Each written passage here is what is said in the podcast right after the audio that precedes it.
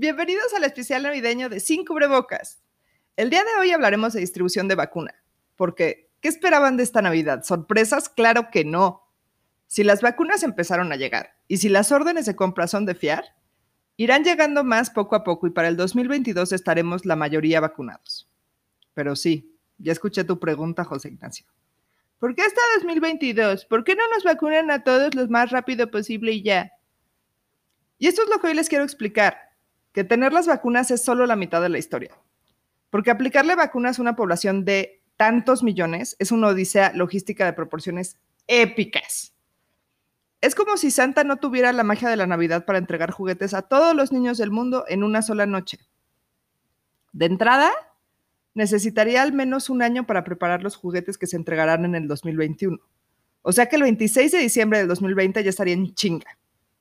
Empezaría por los regalos clásicos, esos que no fallan, como las pistas de cochecitos o los hornitos de cupcakes, que de esos al menos se piden cientos de millones cada año. Además de apostarle a los clásicos, Santa dedica los meses más fuertes del invierno a ir haciendo moños, bolsas, cajas, toda la parafernalia de la envoltura.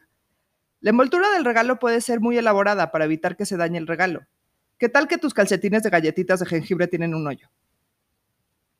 Santa necesitaría tener, bajo el grueso hielo del Polo Norte, una planta manufacturera subterránea de elfos trabajando a marchas forzadas, convirtiéndose en el mayor explotador de seres mitológicos de la modernidad.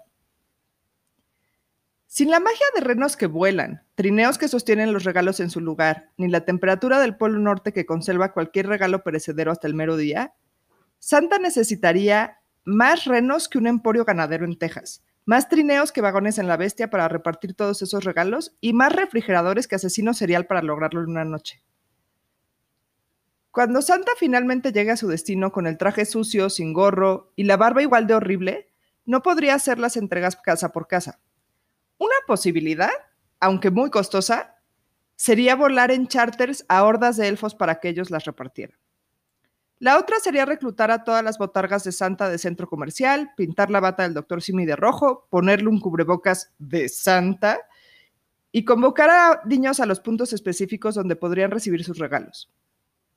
Habría que poner filtros en los centros de entrega, acreditar la minoría de edad con identificación, tomar la temperatura, alcohol gel, que no vaya a despitar el papel de las envolturas, aforo limitado porque qué horror llenar un lugar de niños. ¿Se acuerdan cómo Santa siempre prioriza la entrega de regalos a niños buenos y niños malos? Obviamente el personal médico que se portó de huevos todo el año va primero, junto con todos los niños que pidieron su kit de Doctor Mi Alegría en 2019.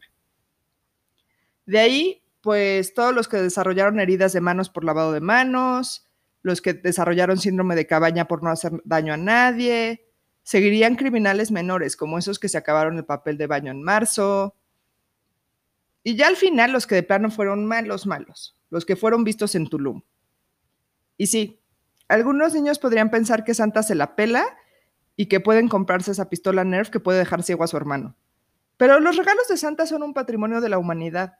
Todos los niños merecen uno. Para darle un regalo a cada niña, tienen que mantenerse en costos accesibles. La última consola con la que sueña significa 200 Hot Wheels. Si dejamos que cada quien vea por su propio regalo, solo los bullies del colegio van a tener algo. Algunos niños quieren escoger el regalo que les toca, pero ¿cómo vamos a forjarles el carácter si les damos todo lo que quieren? Eso es todo por nuestro especial navideño. Es un pequeño bonus track que les preparé. Espero que les haya gustado y los veo del otro lado del fin del mundo.